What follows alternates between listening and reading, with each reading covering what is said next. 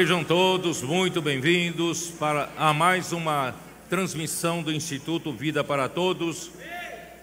Tema geral: Evangelho de João, Palavra, Vida e Edificação. Chegamos à mensagem número 15.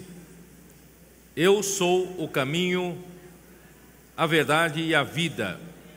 Leitura da Bíblia, João, capítulo 14, versículos de 1 até 31. Louvamos ao Senhor pela revelação desse livro tão precioso, Evangelho de João. O Evangelho de João, dos capítulos 1 até 13, formam uma sessão e hoje vamos entrar em João capítulo 14, que é o início da segunda sessão. A segunda sessão vai do capítulo 14 até o capítulo 21, final. Então são duas sessões. A primeira sessão do Evangelho de João mostra-nos que Deus ele quer nos dar a sua vida eterna. Porque toda a solução do homem e toda a solução para Deus poder fazer a sua vontade, para encabeçar Cristo sobre todas as coisas, e antes ele precisa ser o cabeça sobre a sua igreja, é necessário que o homem receba a vida eterna. Pois o que Deus quer aqui na terra não é implantar uma religião para melhorar o comportamento humano, não é uma organização religiosa que ensina a conduta cristã. O que vai mudar realmente o homem e vai fazer a vontade de Deus é a vida eterna que o homem precisa receber. E a vida eterna é muito abstrata. A vida, propriamente dita, é muito, muito abstrata. Ela é misteriosa, ela é uma, uma coisa indescritível, inexplicável. Portanto, para que o homem possa receber a vida, Deus então envia a palavra.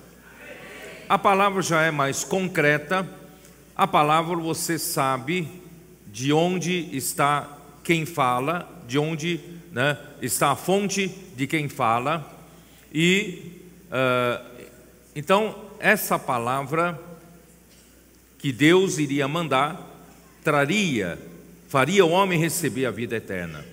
No entanto, a palavra que Deus enviou ao homem não é meramente um meio de comunicação mas a palavra que Deus enviou ao homem foi o próprio Filho de Deus, Jesus Cristo, como o Verbo que estava no princípio com Deus e ele foi enviado, ele se tornou carne e habitou entre nós cheio de graça e de verdade.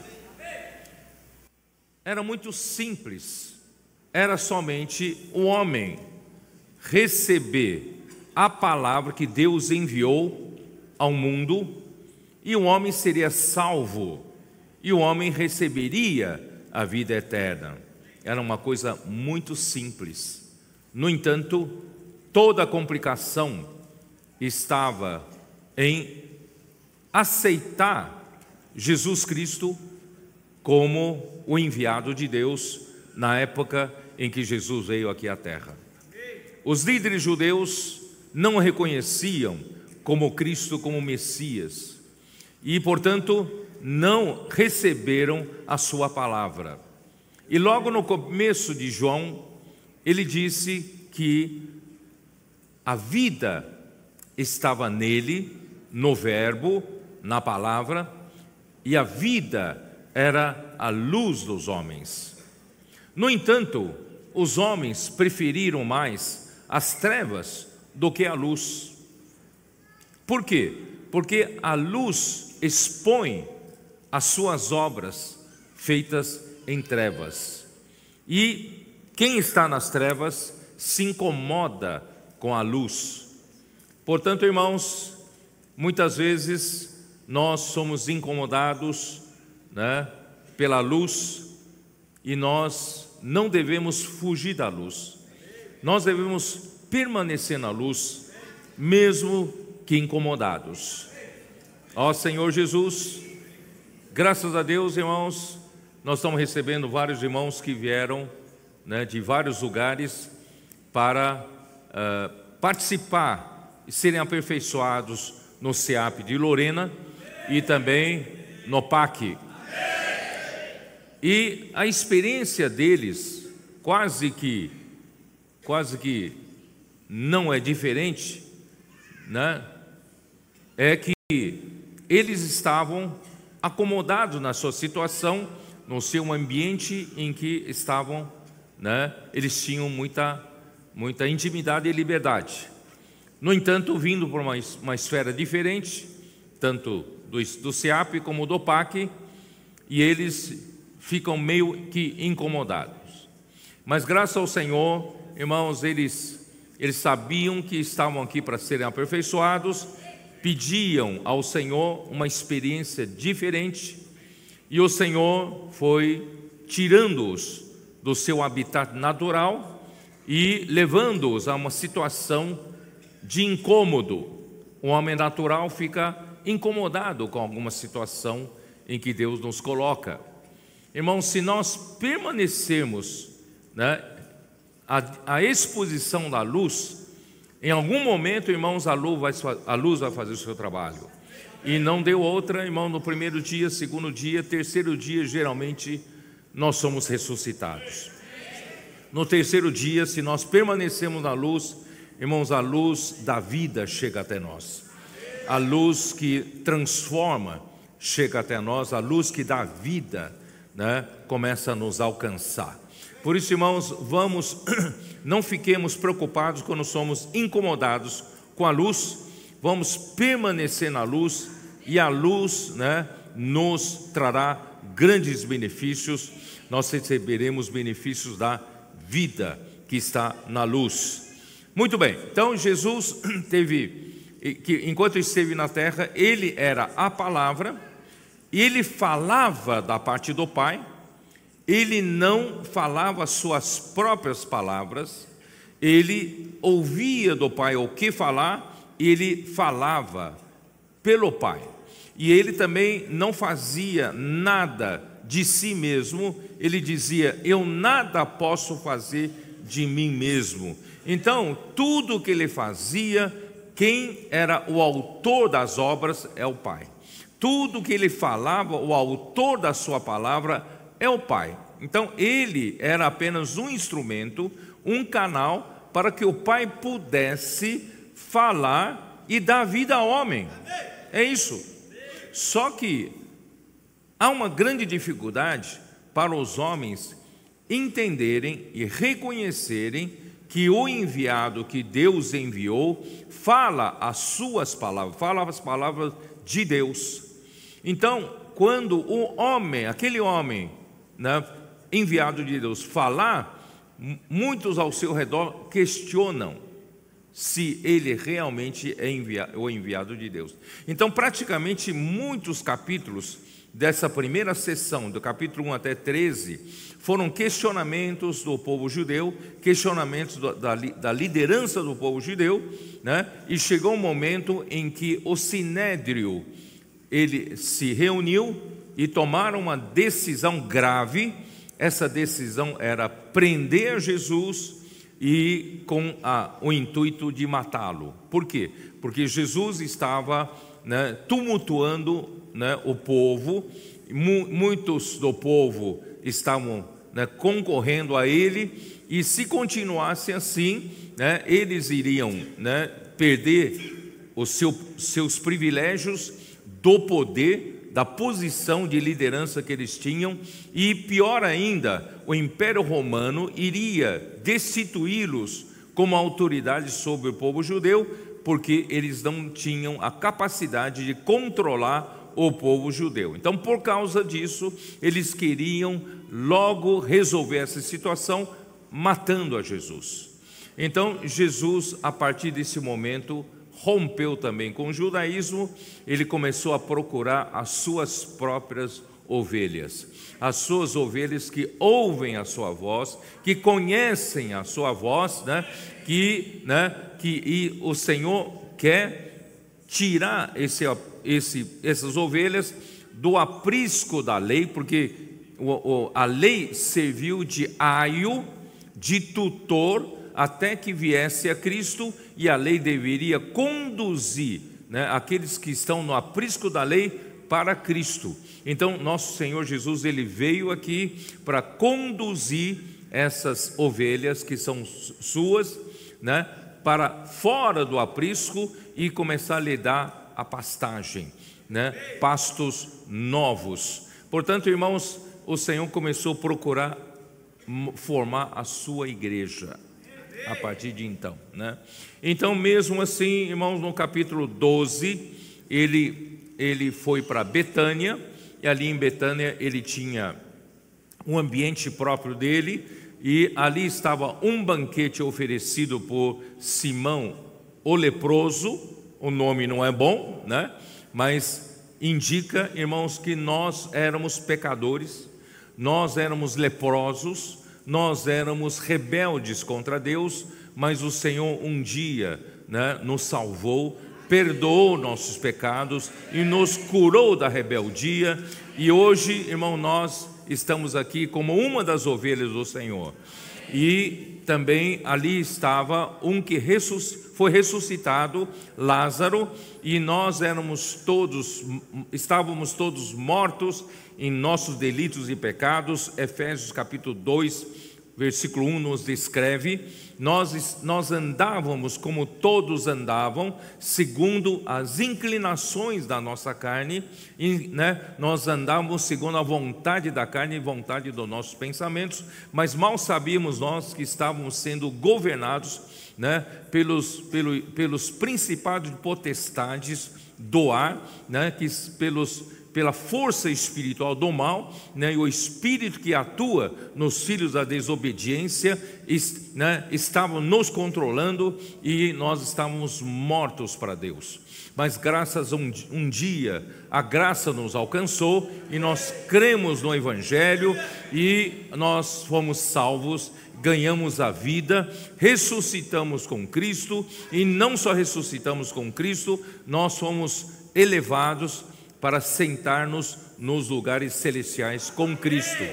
Irmãos, graças a Deus estava ali também uma mulher, Marta, que servia ao Senhor, representando, irmãos, os muitos irmãos e irmãs que estão aqui, irmãos, dispostos a servir o nosso Senhor, né? e também estava ali Maria, que quebrou um vaso preciosíssimo de altíssimo valor, quebrou um vaso de perfume de nardo puro e derramou sobre os pés de Jesus e ungiu os pés de Jesus e enxugou os pés com seus próprios cabelos.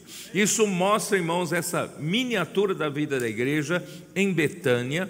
Betânia quer dizer a casa de, da miséria, casa dos pobres, né? casa da aflição. Irmão, nós éramos todos aflitos. Éramos aquelas ovelhas, como aquelas multidões estavam em Mateus 9, como ovelhas sem pastor, todos nós vivíamos aflitos, vivíamos exaustos, não é isso? Não tínhamos direção, não tínhamos pastor, mas graças a Deus o Senhor nos chamou, né? Pelo, pelo nome, e nós hoje fazemos parte do seu rebanho. E Irmãos, essa é a mini, miniatura da vida da igreja em, em Betânia, né, capítulo 12 de, de João. Né? No entanto, irmãos, no, uh, no capítulo 12, a rejeição né, dos líderes judeus chegou ao máximo. Né? Aí, capítulo 13, Jesus, então, num ambiente mais íntimo, com os seus doze, ele, no meio da última ceia da Páscoa que ele, que ele participaria com seus discípulos, era um momento de tristeza, era um momento em que os seus discípulos sabiam que seu mestre estava partindo na Páscoa, então eh, esperavam orientações finais do seu mestre, o que fazer, porque eles estavam todos perplexos, né, atordoados, não sabiam como seria o futuro deles, para que rumo eles tomariam, esperavam então que Jesus desse as últimas recomendações, mas Jesus fez uma coisa surpreendente. No meio da ceia, ele se levantou, tirou a roupa de cima e ele cingiu com uma toalha, abaixou-se, se humilhou, lavando os pés dos discípulos. Irmãos, essa lição de humildade, essa lição era para mostrar aos seus discípulos que talvez estivessem pensando quem iria, depois da partida de Jesus, quem dentre eles iria ser o líder, quem iria tomar a liderança, quem é o primeiro, quem é o segundo, mas Jesus levantou-se para dar uma lição de humildade e lavando os pés uns dos, lavando os pés e recomendou que eles fizessem o mesmo, lavando os pés uns dos outros. Quer dizer, ninguém se considere superior aos outros, antes nós estamos aqui, irmãos, como servos servindo aos irmãos. Nós somos servos, não somos, né, não viemos, irmãos, para ser chefe, nós viemos para servir. Né? Se o nosso mestre serviu né, a nós, irmãos, quem somos nós? para não tomarmos o mesmo exemplo e também servir aos irmãos. E aí, no capítulo 13 ainda, ainda havia, havia uma uma coisa incomodando a Jesus, né? E essa coisa incomodando Jesus está em capítulo 13, versículo 21. Ditas estas coisas, angustiou-se Jesus em espírito e afirmou: Em verdade, em verdade, vos digo que um dentre vós me trairá. Então havia ainda havia necessidade, irmãos, de ele uh, denunciar o traidor e separar o traidor. E nesse, nessa ceia mesma, né, o traidor foi indicado e Judas Iscariotes saiu daquela ceia. E foi nesse momento que Jesus né, entrou, irmão, Jesus disse, versículo 31, quando ele saiu, disse Jesus: Agora foi glorificado o Filho do Homem, e Deus foi glorificado nele. Se Deus foi glorificado nele, também Deus o glorificará nele mesmo e glorificá-lo-á imediatamente. Quer dizer, então Jesus se sentiu, de certa forma, mais aliviado, porque ele estava com os onze discípulos que eram realmente confiáveis. Eram os onze das suas ovelhas, eram os onze que o pai entregou a ele para que ele cuidasse dessas ovelhas. Irmãos, ele podia abrir as últimas palavras de intimidade do seu coração que está de João 14 para frente. Tá? Então, irmãos, é, é, nós vamos entrar nisso. Só que, irmãos, era um momento ainda de grande tristeza, porque Jesus estava de partida e não era fácil para Jesus, homem, também enfrentar as agonias da sua morte. Não é fácil para ninguém, certo? Tanto, tanto é que eu vou comprovar a vocês, né, no capítulo 12, versículo 27, Jesus disse assim: Agora está angustiada a minha alma e que direi eu? Pai, salva-me desta hora? Mas precisamente com esse propósito vim para esta hora. Irmãos, Jesus estava angustiado, ele iria passar por muitas, ainda muitos sofrimentos antes da crucificação e também na crucificação, angústia. Tanto é que na, no jardim de Getsemane, ainda nós vamos ver, Jesus chegou a pedir ao Pai: Pai, se, se for possível, passe de mim esse cálice, passe de mim essa angústia toda, esse sofrimento, essa agonia, mas não seja como eu quero, mas seja como tu queres. Então, irmãos, não é fácil para Jesus, mas Jesus veio justamente para fazer isso. Ele precisava morrer. Sabe por que, que ele precisava morrer? Aí João 14, daí para frente, irmãos, é que nos mostra. Nosso Senhor Jesus, irmãos, precisava morrer, porque se ele não morresse, irmãos, não teria solução para nossos problemas. não, não seríamos nem capazes, mesmo de ter ouvido a palavra de Jesus e obedecido, nós não éramos nem capazes de receber a vida eterna se Jesus não tivesse morrido e ressuscitado e se tornasse o espírito da realidade. Então, irmãos, ele tinha que morrer, ele veio para isso. Tá? Então ele sabia muito bem da sua missão. Tá? Então, assim, irmãos, a partir do capítulo 14 até o 21, aí entra na segunda sessão, que é o que? Fala, né? Fala da, da morte tá? E ressurreição de Cristo. Ele se tornaria o Espírito, entraria nos que nele crescem e formaria o que? O corpo de Cristo a igreja seria gerada e quem cresce nele se tornaria membro desse corpo e ele edificaria o corpo de Cristo para um lugar de habitação de Deus e Deus estará para sempre com os homens. Essa é essa é a segunda sessão, tá? Então vamos entrar. Vamos lá. Versículo 1 do capítulo 14. Não se turbe o vosso coração Credes em Deus, credes também em mim. Na casa de meu pai há muitas moradas. Se assim não fora, eu vou-lo teria dito, pois vou preparar-vos lugar. Porque Jesus disse: Não se turbe o vosso coração. Irmão, porque os discípulos estavam tristes. Os discípulos estavam confusos, os discípulos estavam perturbados, eles não sabiam como seria isso, eles não sabiam como será deles, serão eles, né, daí para frente, tá? Então, pela iminente partida do Senhor, eles estavam tristes.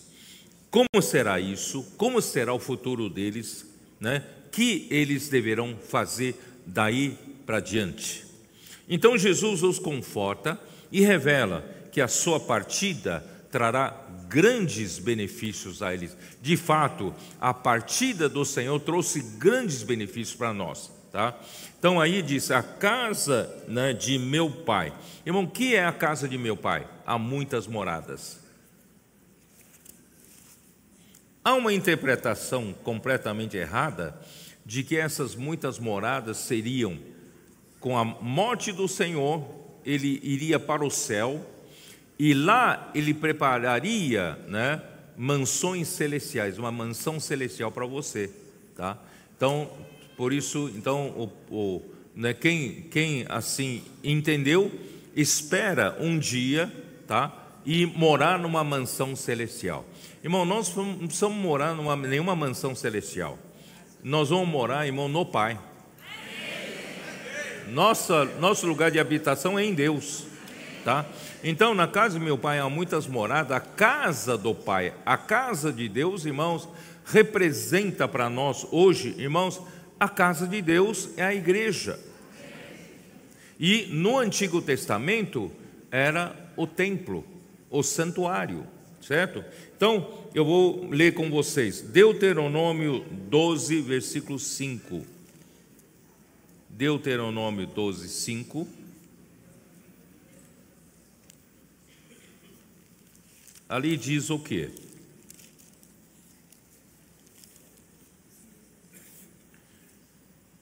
Mas buscareis o lugar que o Senhor vosso Deus escolher de todas as vossas tribos, para ali pôr o seu nome e sua habitação e para lá ireis. Deus então disse para o povo: quando vocês entrarem na terra de Canaã, eu vou escolher um lugar dentre as doze tribos, e ali eu vou pôr o meu nome e também a minha habitação. E vocês deverão ir para lá, né, para chegar aos vossos holocaustos vossos sacrifícios, os vossos dízimos, etc, etc, etc, né? É, isso, isso ali já prevendo que Deus escolheria um lugar. Agora, em 2 Crônicas 6, fica claro o lugar que Deus escolheu, né? Segundo Crônicas 6, versículos 6 e 7. Mas escolhi Jerusalém para que ali seja estabelecido o meu nome, e escolhi a Davi para chefe do meu povo de Israel. Também Davi, meu pai, propusera em seu coração o edificar uma casa ao nome do Senhor, o Deus de Israel. Então, Deus escolheu Jerusalém e para ali pôr o seu nome e a sua habitação. O que, que seria a sua habitação? É, era o templo né, que Deus pôs no coração de Davi construir e Salomão preparou, Davi preparou todo o material, todos os recursos necessários e Salomão executou essa construção. Então, irmãos, a casa de Deus no Antigo Testamento é, é significa esse lugar de habitação de Deus que é o templo, né, que foi construído por Salomão. E part... só que, irmãos, na, no Novo Testamento, esse lugar, esse templo, irmãos, é a igreja. É a igreja, tá? Então, a intenção de João 14, a partir de João 14, na segunda sessão, irmãos, é Deus, a intenção de Deus é introduzir né, o homem em Deus. Na primeira sessão, Deus deseja da vida eterna, isto é, Deus deseja o quê? Introduzir Deus no homem, tá? E agora ele quer introduzir o homem em Deus. Como, né? Bom, como? Por meio da morte e ressurreição de Cristo. Aí ele voltaria como o Espírito que eu já li com vocês em João capítulo 7, versículo 37, vocês se lembram?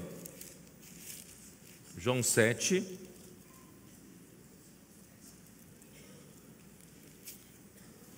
Trinta e sete, no último dia, o grande dia da festa, levantou-se Jesus e exclamou, né? Se alguém tem sede, venha a mim e beba.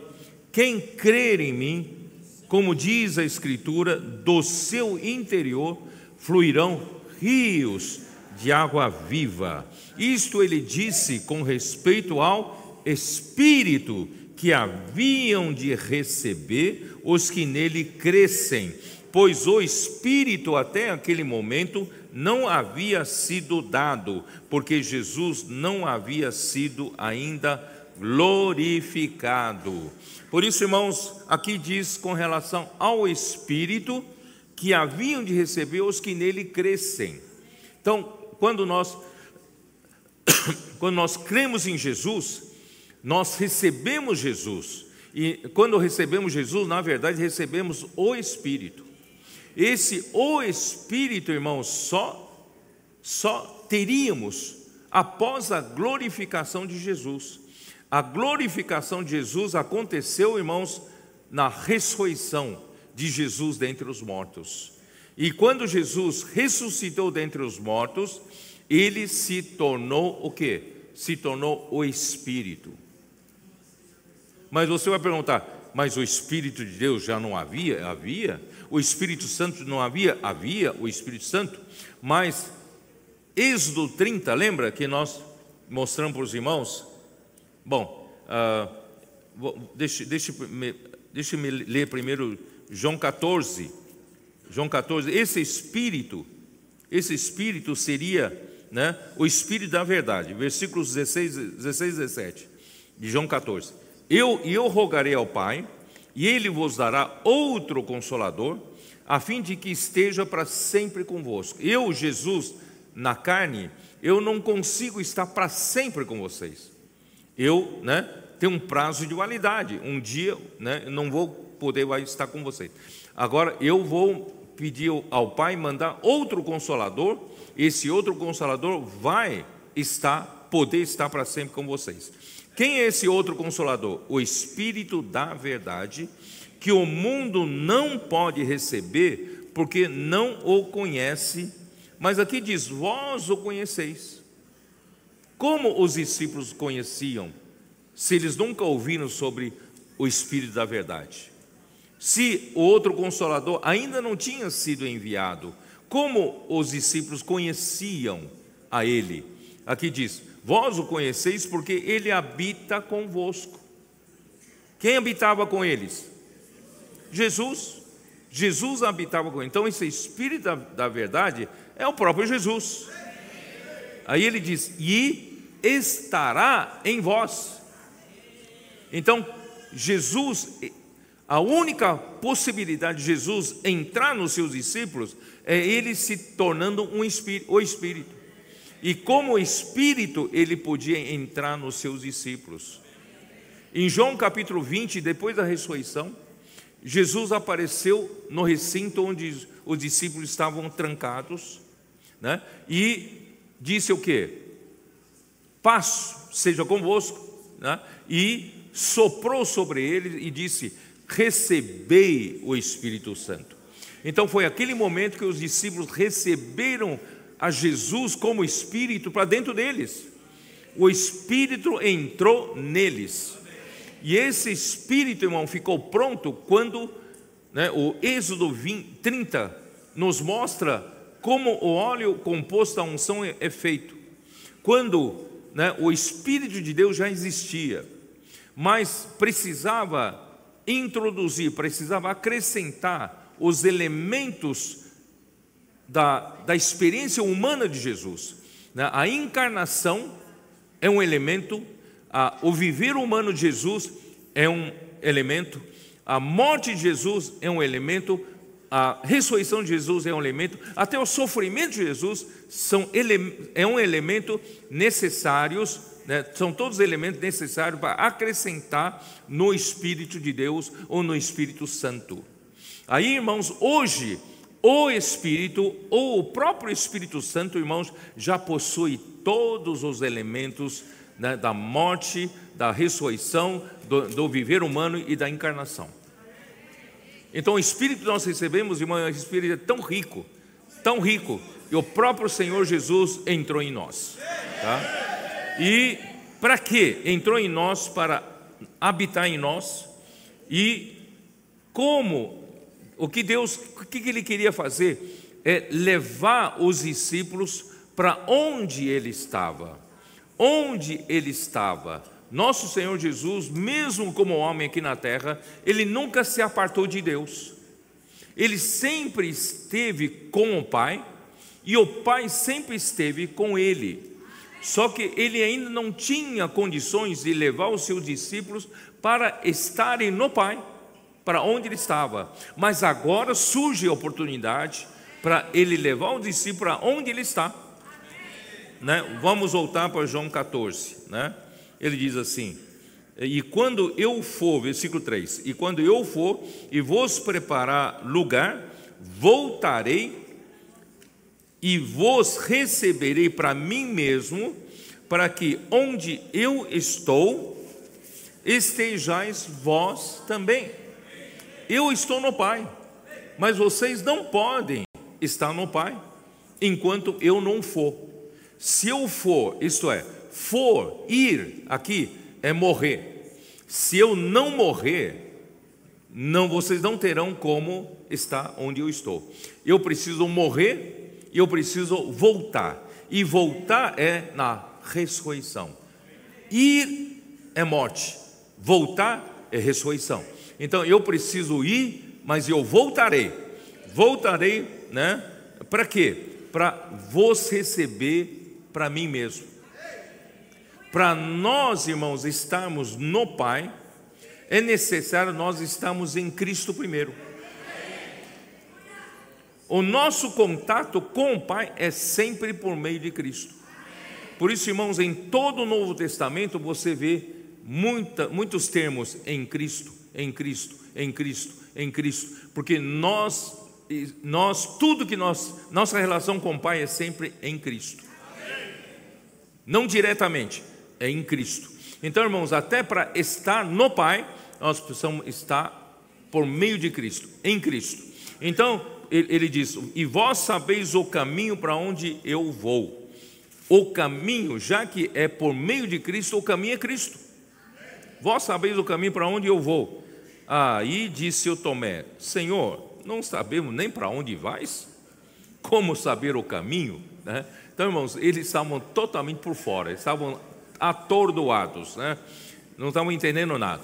Aí respondeu Jesus: Eu sou o caminho, eu sou a verdade, eu sou a vida. Ninguém vem ao Pai senão por mim. Vem por quê? Porque ele já estava no Pai.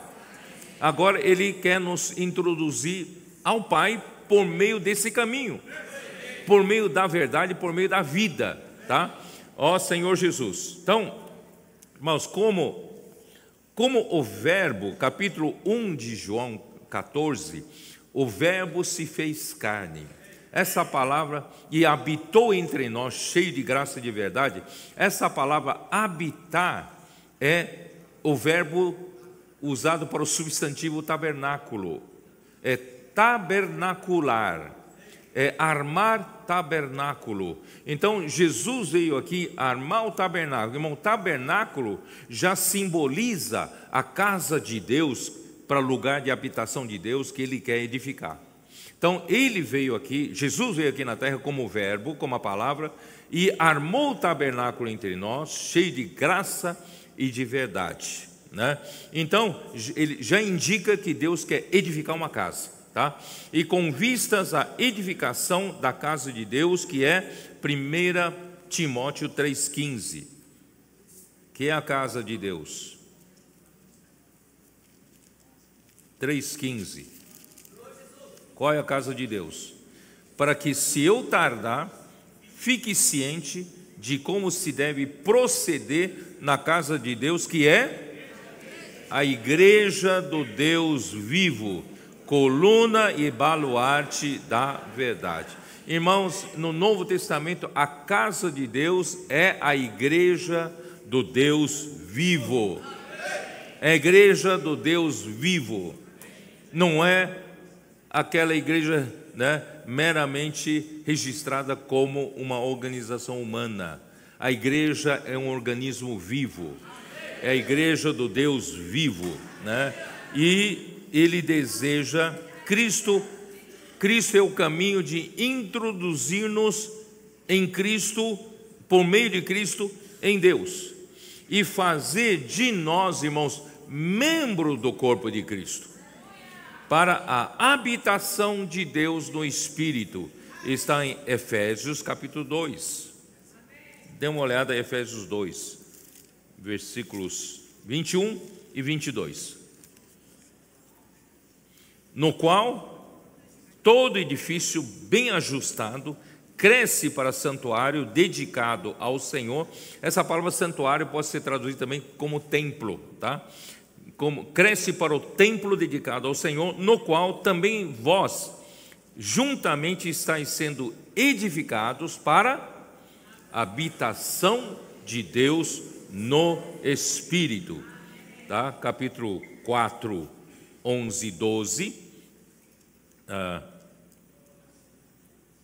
e ele mesmo concedeu uns para apóstolos, outros para profetas, outros para evangelistas e outros para pastores e mestres, com vistas ao aperfeiçoamento dos santos para a obra do ministério para a edificação do corpo de Cristo. Irmãos, a edificação do corpo de Cristo é feita por todos os membros.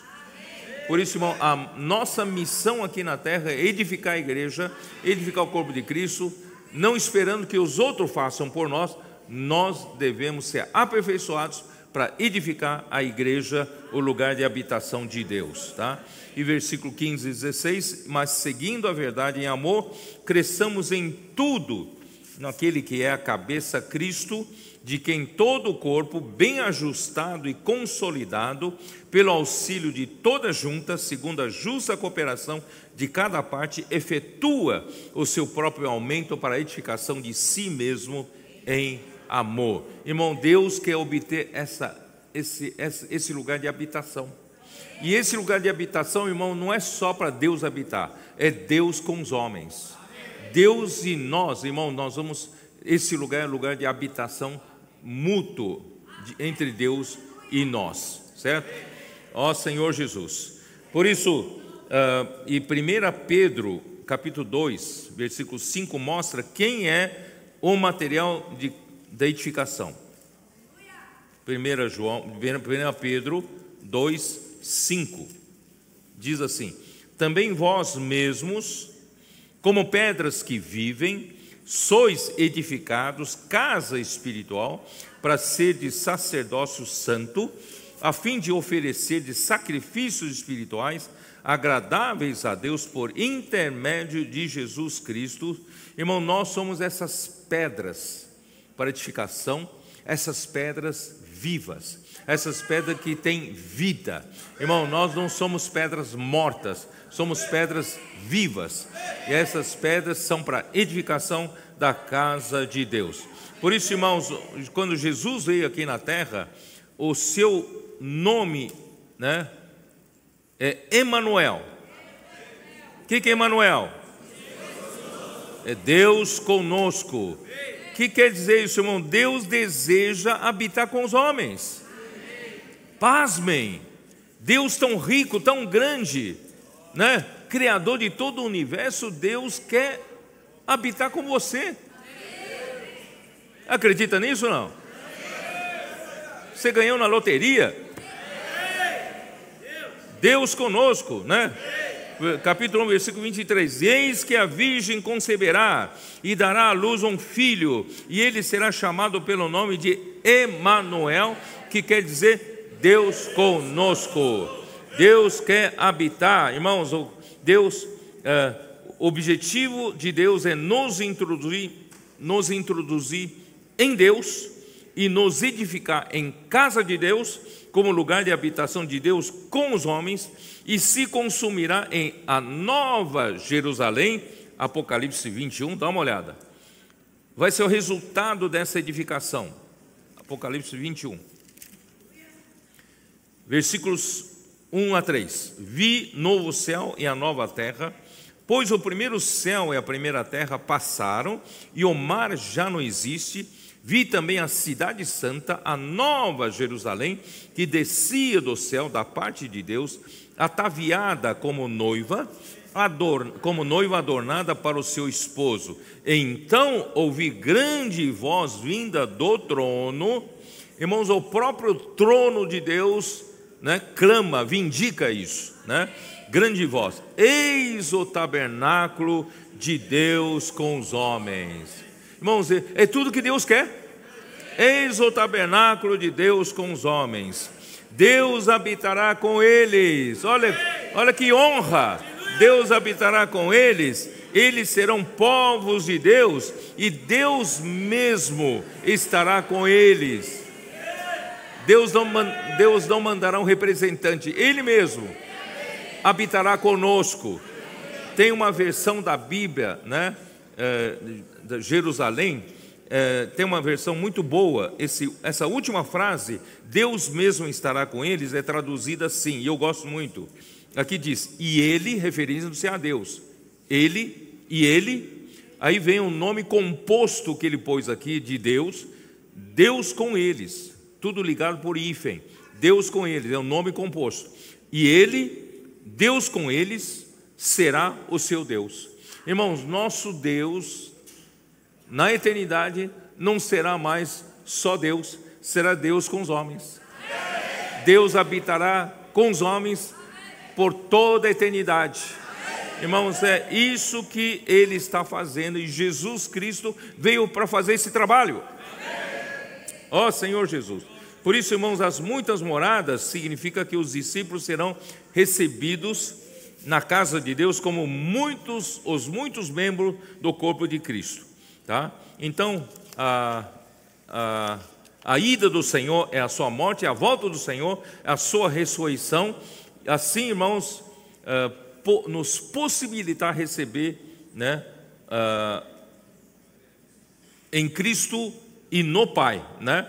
Porque João capítulo 10, versículo 30 fala: Eu e o Pai somos um, né? Vamos lá, João 10. Ó Senhor Jesus. Irmão, nós temos que entender, João 10, 30, 30 né? Aqui fala, eu e o Pai somos um.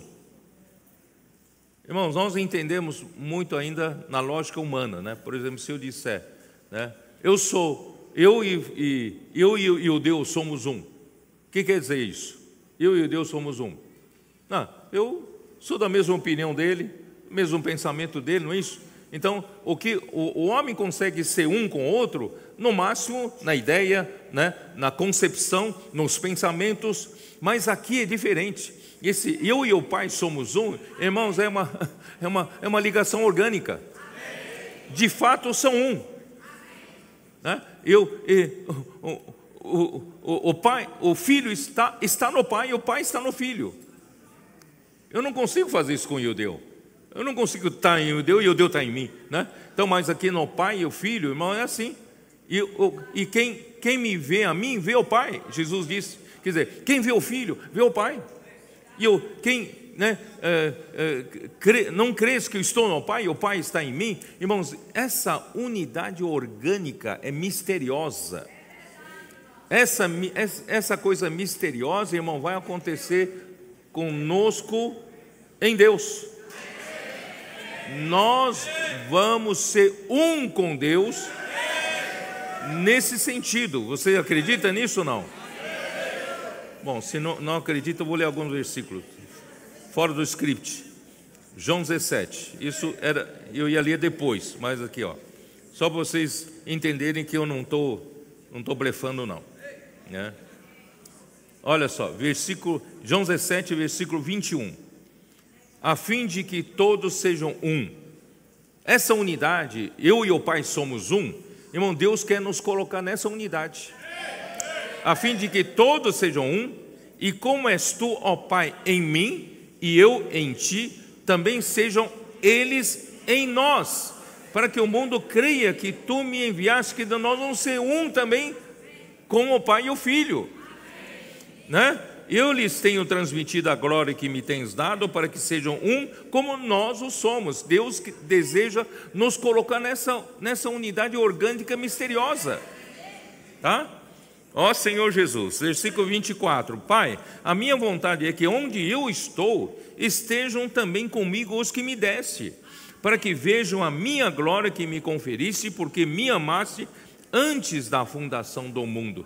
Por isso, irmãos, esse negócio de dizer eu e o Pai somos um não é mera técnica de retórica, não. Era uma verdade, né? essa união orgânica. E Deus deseja introduzir-nos nessa união orgânica com Deus. Voltando lá para né, João 14. Ó Senhor Jesus. Uh, aí Aí, versículo 7: vós me, Se vós me tivesseis conhecido, conheceríeis também a meu Pai. Desde agora o conhecereis, conheceis e o tendes visto. Aí replicou Filipe: Senhor, mostra-nos o Pai, isso nos basta. Quer dizer, o homem não consegue entender essa união orgânica com o Pai. Né? Eu e o Pai somos um, Jesus já tinha falado. Né? Ele não conseguia entender. Disse-lhe Jesus: Filipe, Há tanto tempo estou convosco e não me tens conhecido? Quem me vê a mim, vê o Pai. Como dizes tu, mostra-nos o Pai? Não crês que eu estou no Pai e que o Pai está em mim? Não crê, não? As palavras que eu vos digo, não as digo por mim mesmo, mas o Pai que permanece em mim faz as suas obras. Como é que o Pai executa as suas obras? Como é que o Pai faz as suas obras, irmãos? É por meio do Filho, né? que fala as palavras do Pai. Lembra muito bem, o enviado de Deus não fala a sua própria palavra. O enviado de Deus fala a palavra de Deus, fala a palavra do Pai. Jesus não falava sua palavra, é o Pai quem fala por meio dele e essa palavra, sendo do Pai, faz as obras do Pai. Faz as obras de Deus, tá? Aí versículo 11: Crede-me que estou no Pai e o Pai em mim. Crede ao menos por causa das mesmas obras. Olha, se vocês têm dificuldade de crer que Jesus, eu, Jesus, sou enviado de Deus, Vocês não acreditam, parece que é difícil crer que um homem pode ser né, o enviado de Deus, que fala a palavra de Deus, mas creia, pelo menos pelas obras que, que estão aí, porque essas obras, esses sinais, nenhum homem pode fazer. Qual é o homem que consegue ressuscitar Lázaro morto há quatro dias? Qual homem consegue curar um cego de nascença? Qual homem consegue curar um paralítico ali jazendo ali 40, 38 anos e imediatamente levantar-se? Irmãos, é impossível, impossível. Mesmo que fosse curado naquela hora, aquele paralítico não tinha músculos. Precisaria de um tempo para criar músculos, precisa fazer longas sessões de fisioterapia, não é isso? Mas ele, aquele, aquele paralítico levantou imediatamente. Quem é capaz de fazer essa obra? Só Deus, só Deus. Por isso, irmãos, filho fala o que o pai quer falar. E quando o filho fala a palavra do pai, o pai faz a sua obra. O pai fez criar os músculos daquele paralítico, o, imediatamente aquele paralítico levantou. Por isso, irmãos, é uma coisa que nós temos que perceber, é fora da lógica humana, fora da lógica humana. Hoje a mesma coisa, irmãos. Hoje o Senhor continua fazendo coisas que o homem não consegue fazer. Ele hoje está executando entre nós. E muitos não creem. Irmãos, nós temos que crer pelo menos por esses sinais todos que estão acontecendo, por esses, essas coisas sobrenaturais que estão acontecendo todos os dias. Todos os dias a gente recebe né, um testemunho, um aqui, outro lá, e de coisas impossíveis, certo? Quantos, quantos, né, uh, quantos suicídios foram, foram evitados? Quantos casamentos foram reatados? Né? Quantas quantas pessoas que estavam né, na morte espiritual foram restaurados. Irmãos, uma coisa, todos os dias está acontecendo isso. Por isso, irmãos, uh, por isso aqui, vamos, vamos lá. Uh, os, aí, que, vamos continuar. Uh,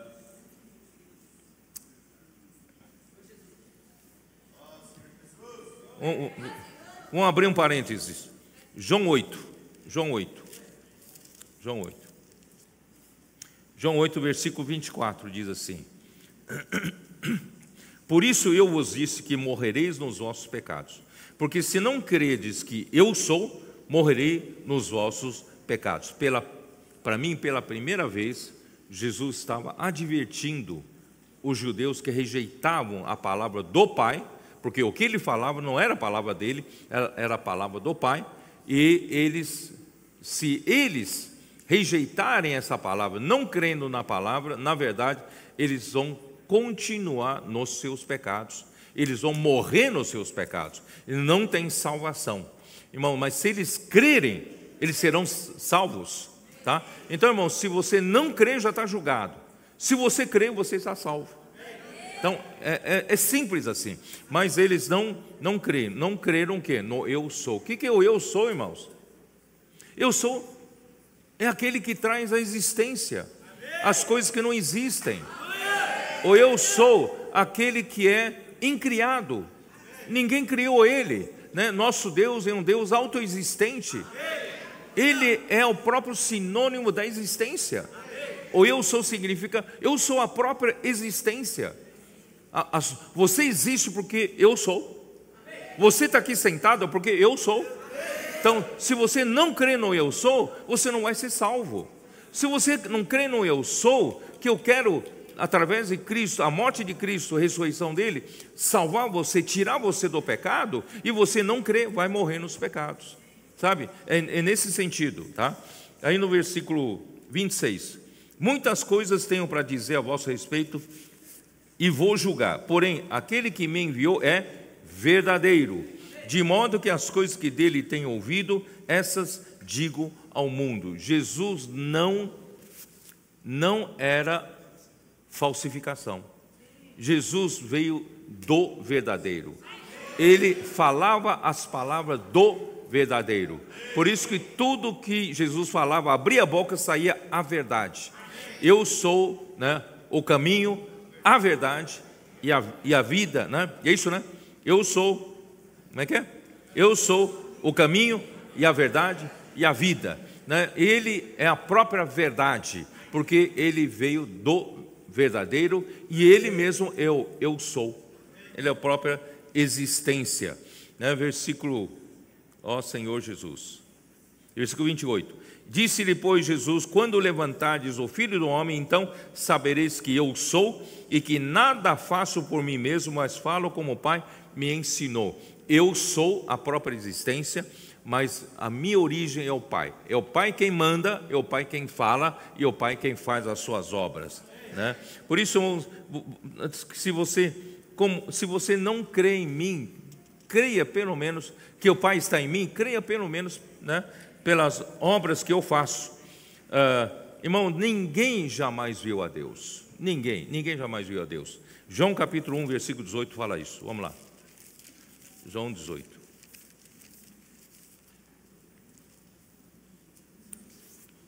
Ninguém jamais viu a Deus. O Filho unigênito que está no seio do Pai é quem o revelou. Irmão, ninguém jamais viu a Deus, mas quem vê o Filho, vê o Pai. Você quer ver Deus? Vê Jesus Cristo, vê a Ele, certo? Hoje podemos ver no Espírito. Ou não? Hein?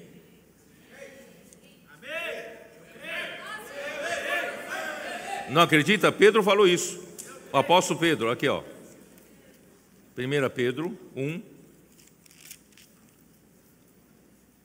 versículo 8 diz assim: A quem não havendo visto, a mais, no qual não vendo agora, mas crendo, exultai com alegria indizível e cheia de glória. Quer dizer, nós não vemos fisicamente, mas nós vemos espiritualmente. Porque nós vemos com os olhos da fé. Não vendo agora, mas crendo. E nós amamos ao Senhor. Certo ou não? Ó Senhor Jesus. Por isso, irmão, não, uh, Colossenses 1,15.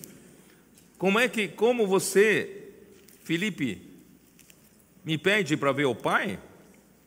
Porque quem me vê a mim, vê o Pai.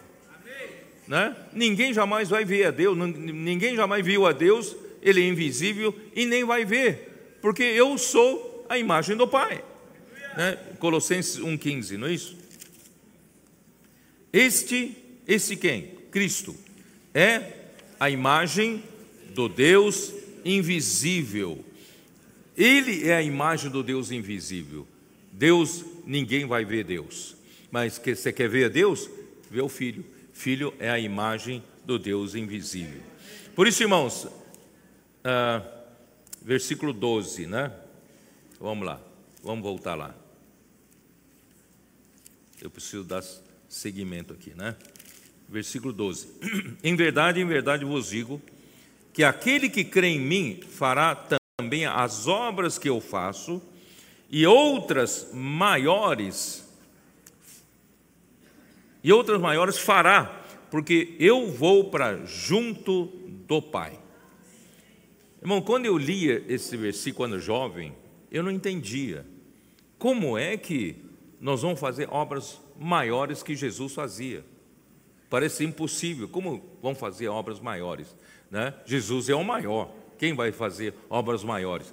Aí, sabe, hoje eu entendo. Sabe por quê? Porque quem faz a obra? É o Pai. E quem vai continuar fazendo obra? É o Pai. Ele vai fazer obras maiores, porque Ele quem faz.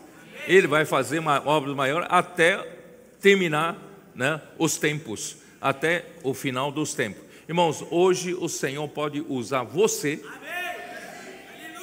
para fazer a obra, porque quem faz a obra não é você, é o Pai, é Deus por meio da palavra de Cristo. É ou não é? Por isso, irmãos, a palavra funciona. A palavra que o Senhor fala conosco, essa mesma palavra faz com que o Pai faça a obra.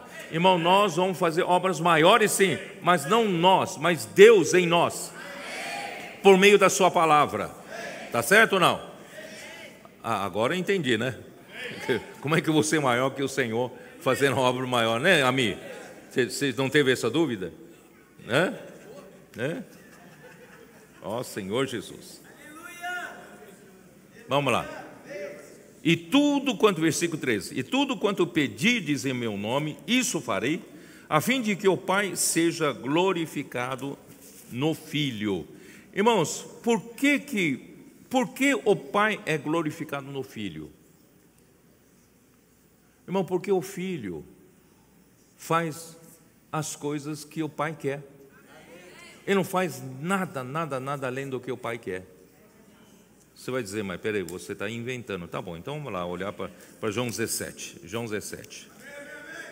João 17, versículo 4. Versículo 4. Eu te glorifiquei na terra. Então o que é glorificar Deus? Eu te glorifiquei na terra, consumando a obra que me confiaste para fazer que, que é glorificar Deus? Como, como você glorifica Deus? Você fazendo a obra que Deus te confiou para fazer. Quando você vai, o Senhor manda você ir para a rua pregar evangelho, fazer comportagem. Você, mesmo que não seja com vontade, você obedece à palavra. Né, Fabão? Cadê o Fabão? É? Mesmo que não estava com vontade, não é isso? Mas você obedeceu. Aí o que aconteceu? O Senhor te deu a experiência que você pediu a Ele. É Irmãos, é isso. Isso é glorificar Deus. Como Jesus glorificava o Pai? Fazendo as obras que o Pai lhe confiou para fazer. Como você glorifica Deus? Fazendo a obra que Deus se confiou para fazer mas não você, pela palavra. A palavra faz a obra. Estou certo ou não? Por isso, irmãos, aí você pode pedir qualquer coisa em meu nome, eu o farei. Se me amais, guardareis os meus mandamentos. O que quer dizer tudo isso, hein? Quer dizer que então daqui para frente eu vou pedir para o Senhor, tudo vai ser feito, tudo que eu pedi. Você entendeu assim não? É? Tudo que eu pedir vai ser feito. Né? Irmãos, é o seguinte: quando você está nesse estágio, ou nesse estado, você é tão um com, com o Senhor, assim como o filho era um com o pai, irmão, tudo que você pedir, o seu pedido, na verdade, é o pedido para o próprio Senhor. Não é você pedir para ganhar na loteria, não é você pedir né, para ter uh, alguém te dar de presente uma lancha. Né? Não. É, o que você pedir vai ser o pedido do próprio Pai.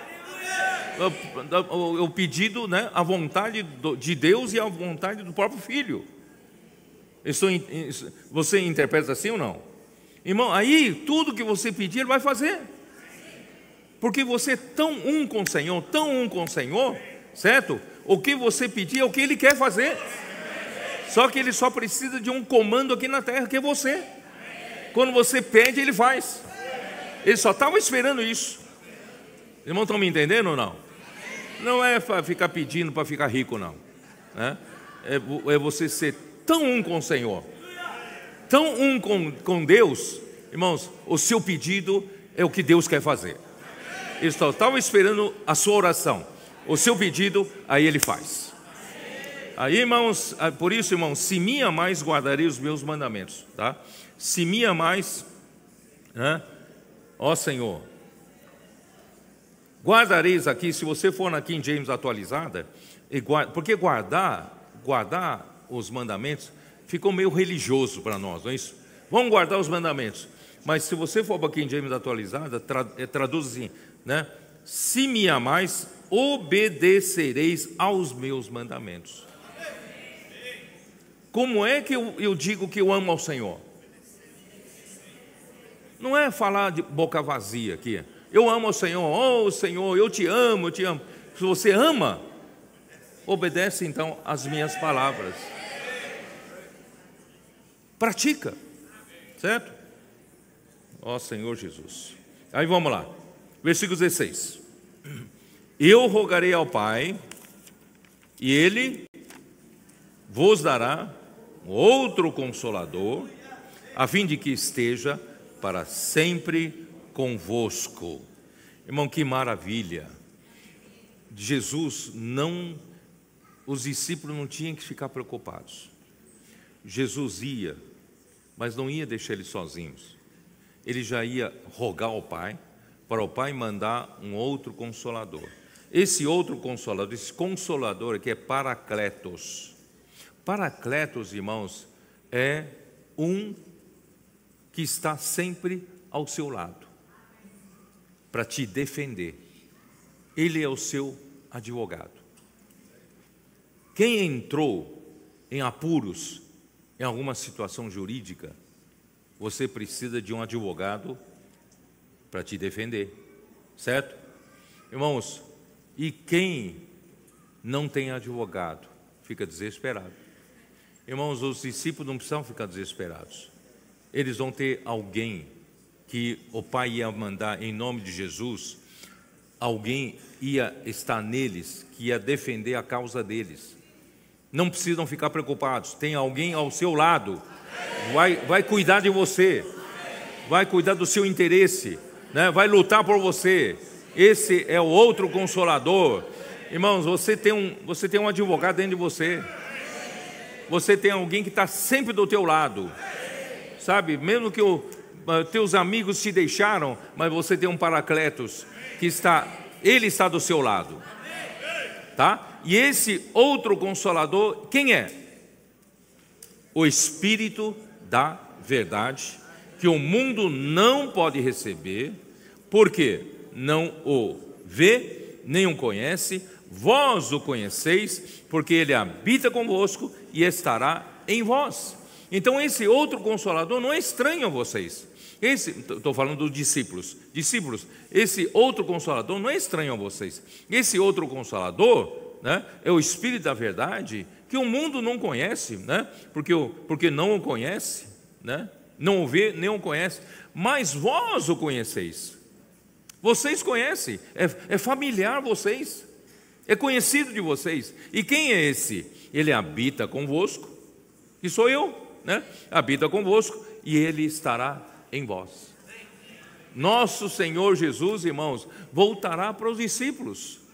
Se os discípulos estavam né, choramingando aí na perda iminente do seu Senhor, esse Senhor agora vai estar dentro deles. Não é melhor ainda? Não é isso? Por exemplo, quando Jesus estava em carne, Jesus ia dormir no seu aposento, eu, como o seu discípulo dormia no outro quarto ou outro lugar, eu não, está, não, está, não estaria com o Senhor Jesus. Mas agora, se Ele for e mandar outro consolador, o Espírito da Verdade, vai estar em mim. Então, onde eu estiver, Ele vai estar em mim, está comigo. Irmão, não é muito melhor? Irmãos, é isso nós temos hoje o Senhor com você. Se você lamenta o fato de ter nascido nos dias de hoje, não ter nascido na, na, na, na terra onde Jesus vivia ali, na Galiléia, depois na Judéia, você não precisa lamentar, irmão, você não esteve com Jesus lá, mas hoje é muito melhor. Hoje Jesus está em você, como o seu defensor, como o, aquele que está sempre do teu lado, advogando por você, ele é o Espírito da verdade. Ele quer, ele quer encher você com a própria verdade, com a realidade de Deus. Irmãos, isso é encher a igreja com a graça, com a verdade, até a plenitude de Deus. Esse é o trabalho de, de, do Espírito da Verdade, tá? Que, né? Por isso, ó Senhor Jesus, não vos deixarei órfãos e voltarei para vós outros.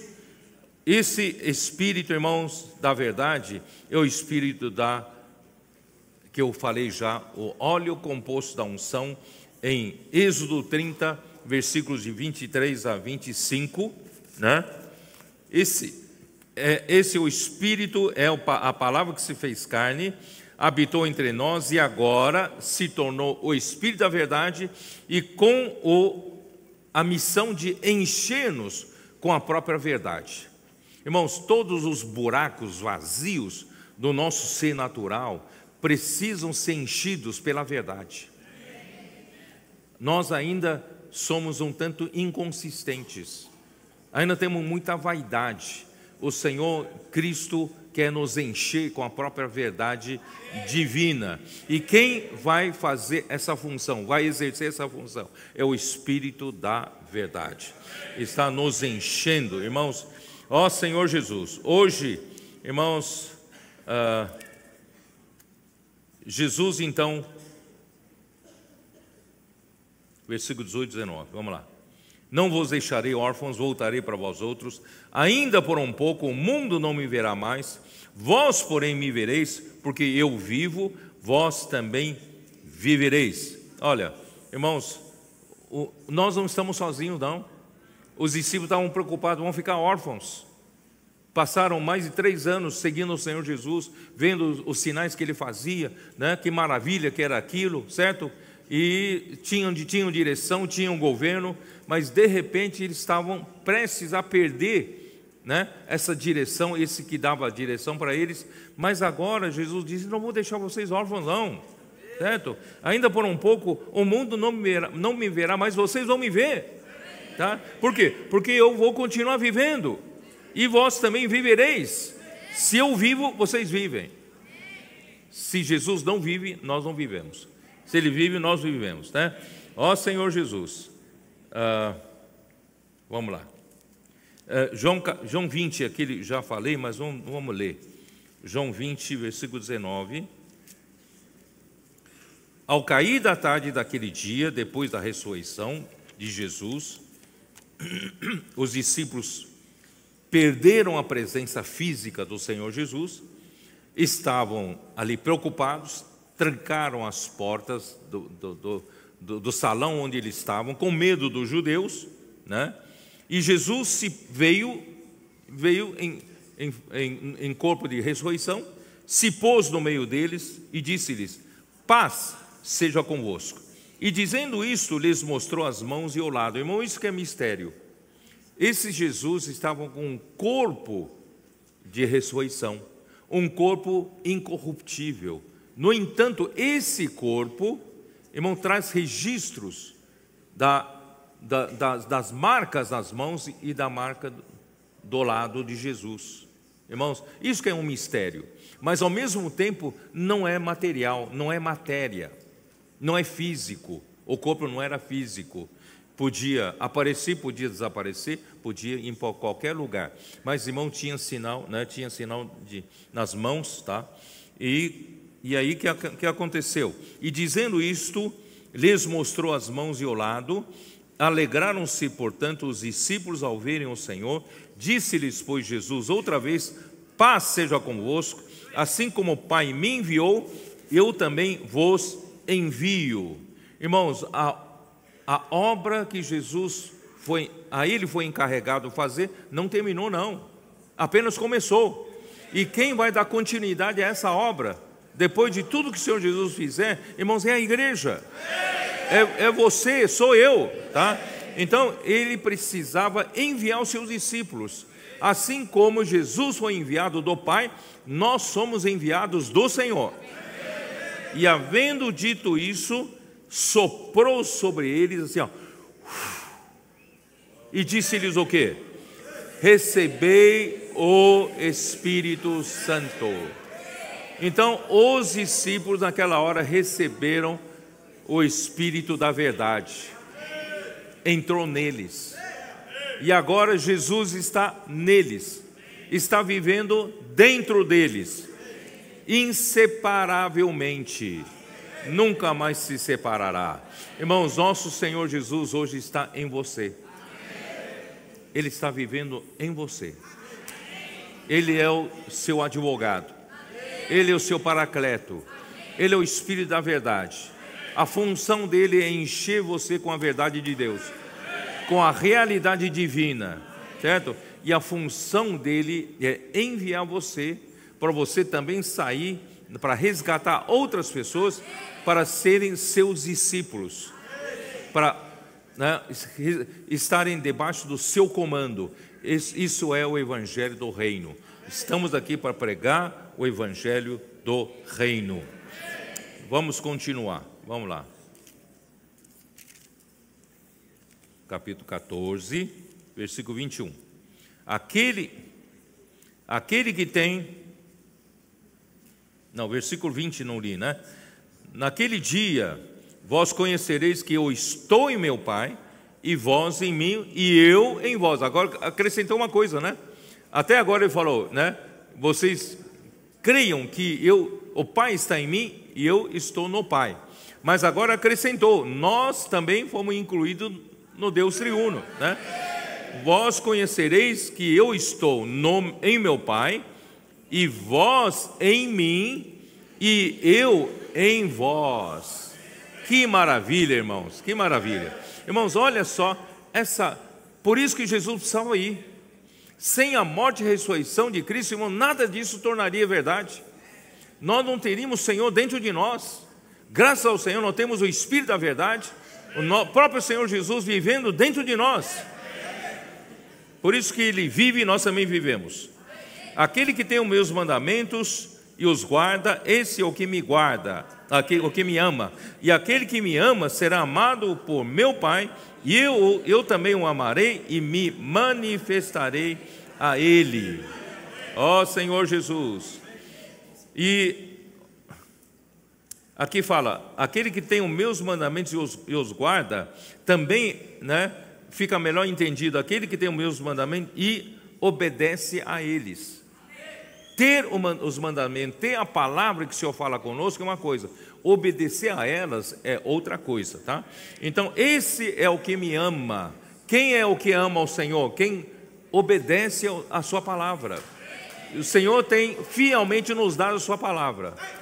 Mas se você pega essa palavra e torna uma coisa comum, irmãos, aí você não ama o Senhor. Se você ama o Senhor, você aprecia a palavra do Senhor, como os nossos adolescentes né, que esse amor, esse apreço pela palavra, né, fazem imersão, fazem transcrição, e se você ama, você põe em prática, você obedece às palavras. Aí o que o, o, e eu também o amarei e me manifestarei. Né, o Pai amará, né? Eu também o amarei e me manifestarei a ele. Disse-lhe Judas, não o Iscariotes, de onde procede, Senhor, que estás para manifestar-te a nós e não ao mundo?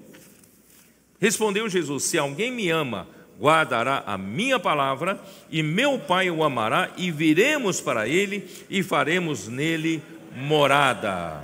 Ó oh, Senhor Jesus, irmãos, esse, essa é a vontade do Senhor. O Senhor quer morar em nós, fazer de nós lugar de habitação de Deus, tá? Então, irmãos, bom, o nosso o nosso corpo já é uma coisa especial, sabia disso? Eu já li, acho que uma vez, né? acho que está em 1, 1 Coríntios 6, não é isso? 1 Coríntios 6, versículo 19, eu acho. Como diz?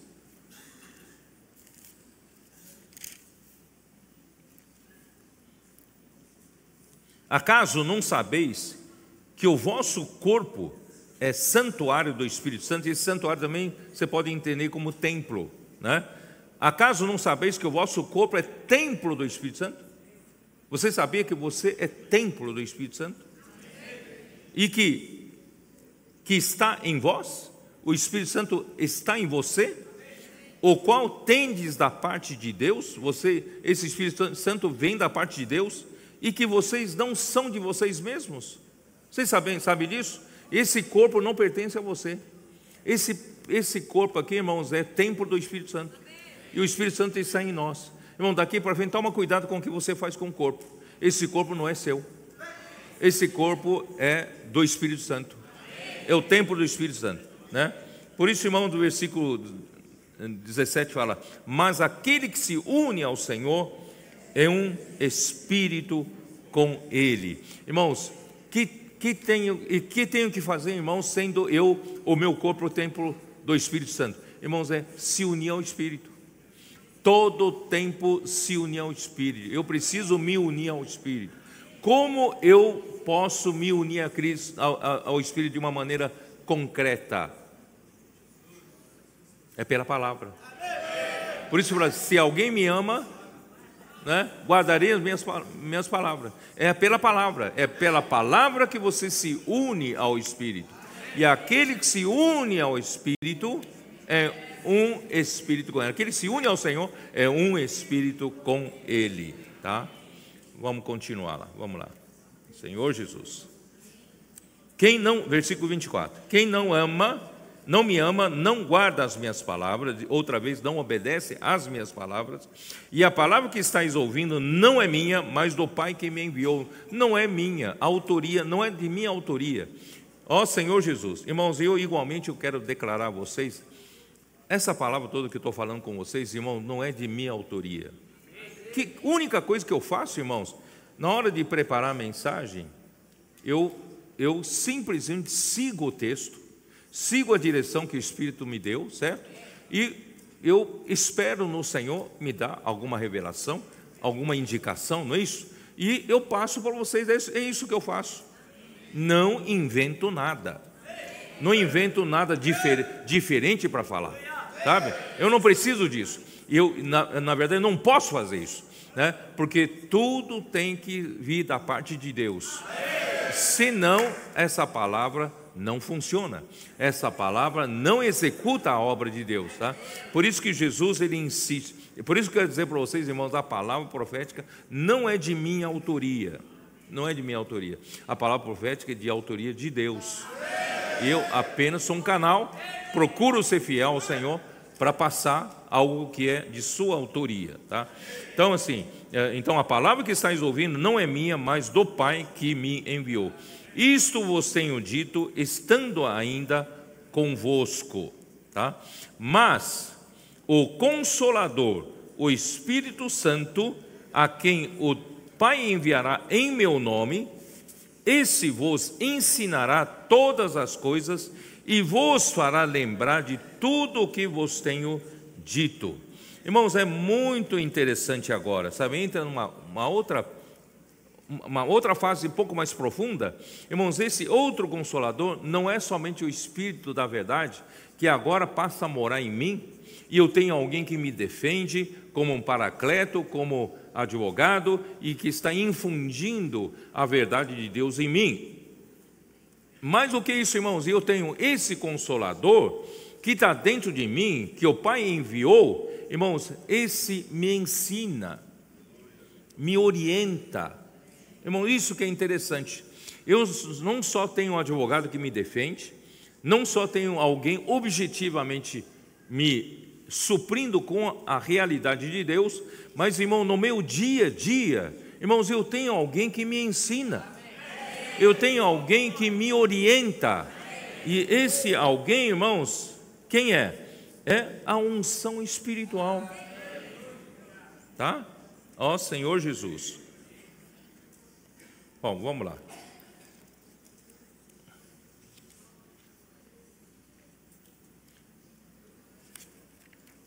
O filho, ele é um com o pai, e o pai é um com o filho, e esse Espírito Santo foi enviado em nome do filho pelo pai. O pai enviou esse Espírito Santo para dentro de nós como o outro consolador, mas é em nome do filho. Que, que, é, que quer dizer em nome de? Em nome de. O filho veio em nome do pai, não é isso? Em outras palavras, o filho e o pai são um. Não só o filho representa o pai em tudo que fala, em tudo que faz, mas o pai e o filho são um, certo? E agora o, o, o Espírito Santo foi enviado em nome do filho. Então, o que também quer dizer isso? Quer dizer que o Espírito Santo e o Filho são um. Por isso, irmãos, quem está em nós o Espírito Santo, quem está em nós o Espírito da verdade, quem está em nós é o próprio Filho. Quem está em nós é Cristo. Tá? Ó Senhor Jesus. E esse que está dentro de nós, irmãos, esse Cristo que está dentro de nós, que é o Espírito Santo, ele nos ensina. 1 João, capítulo 2, versículo 27.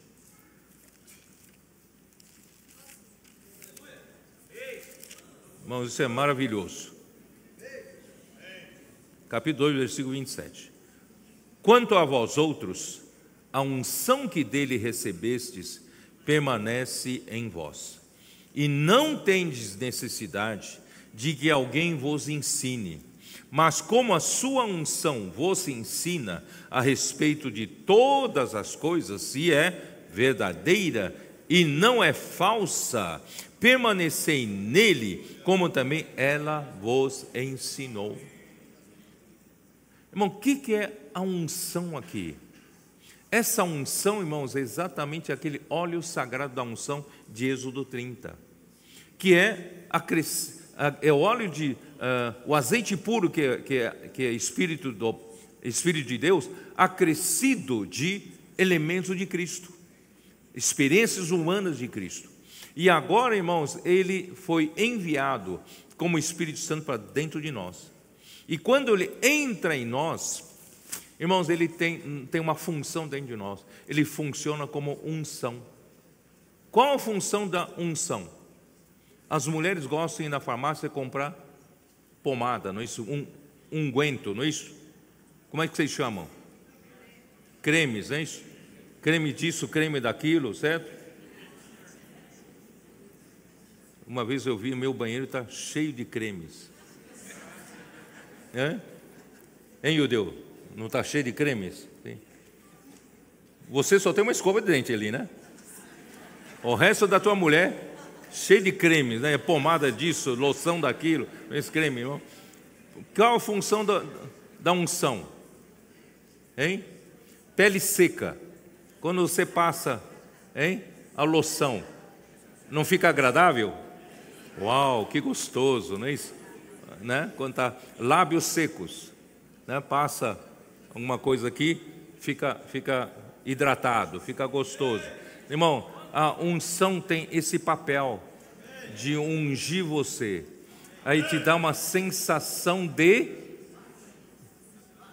paz, sensação de algo agradável, não é isso? Algo agradável. E por isso, irmãos, ela, ela, voltando lá para João, você vai entender, João, né? João 14, versículo 27. Logo depois de falar do, do Espírito Santo, ele entra no versículo 27. Deixo-vos a paz, a minha paz vos dou, não vou lá dou como a dá o mundo. Não se turbe o vosso coração, nem se atemorize. Irmãos, ó Senhor Jesus, ah, Graças a Deus, nós temos a palavra rema que o Senhor nos fala todos os dias. Toda semana tem a palavra nova que o Senhor fala conosco. A palavra profética, né? a palavra atual, é a palavra rema, né? que o Senhor nos fala, nos dá direção, como aquela candeia, tem, uma, tem um sinal externo iluminando, é por essa direção que você vai, não é isso? Aí você vai por aquela direção que, que, que a palavra dá, não é isso? Mas, e se você, indo por essa direção, e você, como é que você sabe se você ainda está fazendo coisa certa? Então você tem a palavra te guiando, você também tem a unção dentro de você. Conforme você vai seguindo aquela direção, e praticando, porque na prática você pode errar, não é isso? Certo?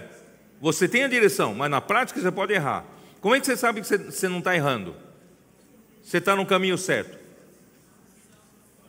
A unção te dá paz, te dá aquela sensação agradável de ter passado uma loção, sabe? Não é gostoso? Nós temos a palavra, mas nós temos a unção.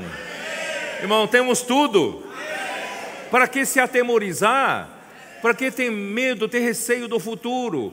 Irmãos, o Senhor nos deu tudo. Né? Ó Senhor Jesus. Vamos lá. Eu tenho que terminar, tá? Irmão, nós, versículo 27 e 28. Deixa-os a paz, já, já li, versículo 28. Ouvistes que eu vos disse: Vou e volto para junto de vós, e se me amasseis, alegrar-vos-ieis de que eu vá para o Pai, pois o Pai é maior do que eu, né? Uh, irmãos, não é maravilhoso? Nós, os discípulos, deveriam ficar alegres, porque quando o filho vai ao pai e o pai é maior do que filho, irmãos, certamente não os deixariam órfãos, não os deixariam na mão, pelo contrário, os supririam em tudo, em tudo, tá? Irmãos, os discípulos estavam como que vão perder o pastor. As ovelhas, irmãos, sem pastor é a pior coisa que tem. Eles estariam sem rumos, né? Isaías 53, 6. Eles nós todos, irmãos, estávamos nessa situação. Isaías 53, já li, não é isso? 53, versículo 7. Ele foi oprimido e humilhado, mas não abriu a boca, como cordeiro foi levado ao matadouro, e como ovelhas, ovelha muda perante os seus tosqueadores, ele não abriu a boca.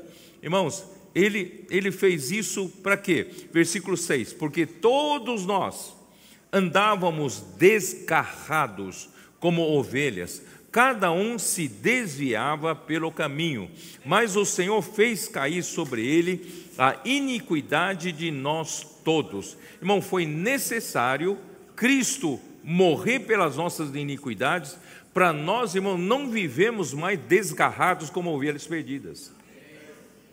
Os irmãos entenderam?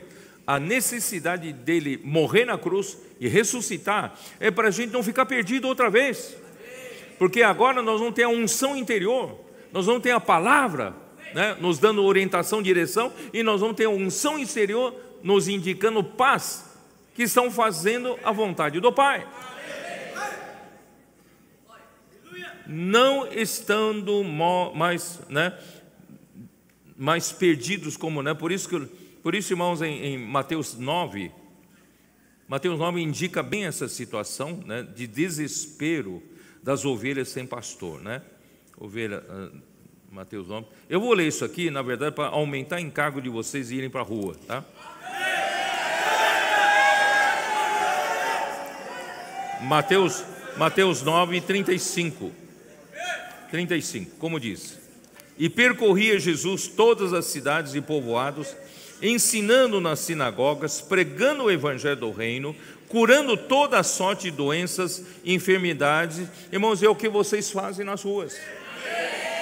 Por quê? Porque Jesus, vendo as multidões, compadeceu-se delas, porque estavam aflitas e exaustas, como ovelhas que não têm pastor. Irmão, nós todos estávamos assim. Você não estava assim? Você não se sentia como ovelha sem pastor?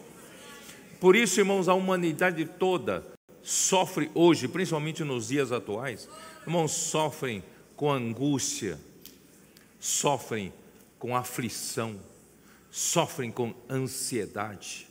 Irmão, não tem um ser humano que não sofre isso. Não é isso? Irmãos, alguns vai deixando isso se agravar, entram para o síndrome do pânico, não é isso? Um estresse violento e, irmãos, ficam perdidos como ovelhas sem pastor. Irmãos, é assim que está a humanidade. Jesus morreu na cruz, irmãos, é para nos tirar dessa situação. Por quê? Você pode anunciar na rua que essa pessoa, como ovelha perdida, pode ter a direção pela palavra. Ele vai, ela não precisa viver como ovelha perdida ela tem direção, pode ter direção, que é a palavra profética. E mais do que isso, ela vai ter a unção no interior, que vai lhe ensinar qual o caminho que vai ter paz. Qual o caminho que não tem paz, foge. Tem paz, segue. Não é? Irmãos, que coisa maravilhosa. não estamos perdidos. Você está perdido? Não. Então não precisam ficar com medo. Temos a palavra, temos o Espírito. A unção espiritual e a palavra do lado externo. Senhor Jesus. Amém. Aí vamos, vamos terminar. Vamos, preciso terminar. Aí, digo-vos, disse-vos agora antes que aconteça, para que quando acontecer, vós creiais. Já não falarei muito convosco, porque aí vem o príncipe do mundo e ele nada tem em mim. Contudo, assim procedo para que o mundo saiba que eu amo o Pai e que faço como o Pai me ordenou. Tá? Levantai-vos, vamos-nos daqui. Bom, então vou terminar dizendo o seguinte, irmãos, ah, ah, aqui o príncipe do mundo é Satanás, tá? O príncipe do mundo, ele usurpou esse mundo para si e domina esse mundo com seus príncipes, com seus principados e potestades do ar, né? Ele é o, ele era o, o vamos, vamos dar uma olhada. João capítulo 12 fala também, 12 31. Chegou o momento de ser julgado este mundo e agora o seu príncipe será expulso. Então, o príncipe, quem reina esse mundo é Satanás. E capítulo 16, versículo 11. Do juízo, porque o príncipe deste mundo já está julgado. Então, quem é esse príncipe do mundo, irmãos? É o anjo Lúcifer, que se rebelou contra Deus. Deus lhe deu, né? Lhe criou com, com uma perfeição em sabedoria e também em formosura. E ele então, ele, ele orgulho entrou no seu coração, ele achou que podia ser igual ao Deus Altíssimo. Né? Mas Deus não escolheu a ele para fazer a conexão com as criaturas, Deus escolheu seu filho Jesus Cristo, que veio humildemente aqui na terra, cumprir a missão do Pai e morreu na cruz para isso. Irmão, finalmente ele fez todo o trabalho mais difícil para hoje, irmão, nós temos a palavra no exterior e nós temos a unção no in, in, interior. Por isso ele, né, Jesus, foi escolhido do Pai para reinar sobre todas as nações. Isso está em Salmos 2, versículos 6 a 9. E com a, como a repetição da história, Caim matou Abel por inveja, Satanás quer matar Jesus por, por inveja a Jesus. Mas ele não tem poder sobre Jesus, nem foi ele quem matou Jesus, sabe? Jesus morreu porque quis. Como é que eu digo isso? João 10. Vamos terminar aqui. João 10, versículo 17. Versículo 17. Por isso o Pai me ama, porque eu dou a minha vida para resumir. Eu é quem dou. Satanás pensa que vai tirar a minha vida, mas eu é quem dou a minha vida. Ele não tem poder para tirar a minha vida. Né? Aí, versículo 18: Ninguém atira de mim. Pelo contrário, eu espontaneamente a dou. Tenho autoridade para entregar e tenho autoridade também para reavê-la. Este mandato recebi de meu Pai. Né? Satanás quer tirar a vida de Jesus. Jesus morreu não pela autoridade dele. Jesus morreu porque ele quis fazer a vontade do Pai, irmão, para nos dar todo o que nós temos hoje para fazer a vontade de Deus. Aí então, no final, vamos-nos daqui, deve indicar, eles estavam na ceia, tá? Na ceia, deve indicar, Judas saiu para buscar as pessoas para prender Jesus. Então Jesus não queria ser preso ali na ceia. Tem que cumprir mais coisas. Então Jesus falou: vamos sair daqui, porque ele deve estar vindo com uma tropa aí, né, para me prender. Não vamos sair. Tanto é que ele foi preso depois que Jesus foi para jardim de Getsemane. Vocês se lembram? E nós vamos chegar lá, tá? Então, irmão, vamos nos daqui é para não ser preso ali. Então, vamos sair para o jardim do Getsemane. Bom, irmão, vocês entenderam, né? Coisa, irmão, é, é, um, é um capítulo muito importante da Bíblia. Sem esse capítulo, nós não entenderíamos, irmãos, toda a economia de Deus, todo o plano de Deus. E hoje, irmãos, nós não só temos a palavra, já desfrutamos tanto da palavra, mas hoje nós temos a unção interior. Nós temos o Espírito da verdade dentro de nós, o Espírito Santo dentro de nós, nós temos unção espiritual como a loção que está nos ungindo. Né? Toda vez que sentimos paz, é porque estamos agradando ao Pai. Jesus é o Senhor, amém.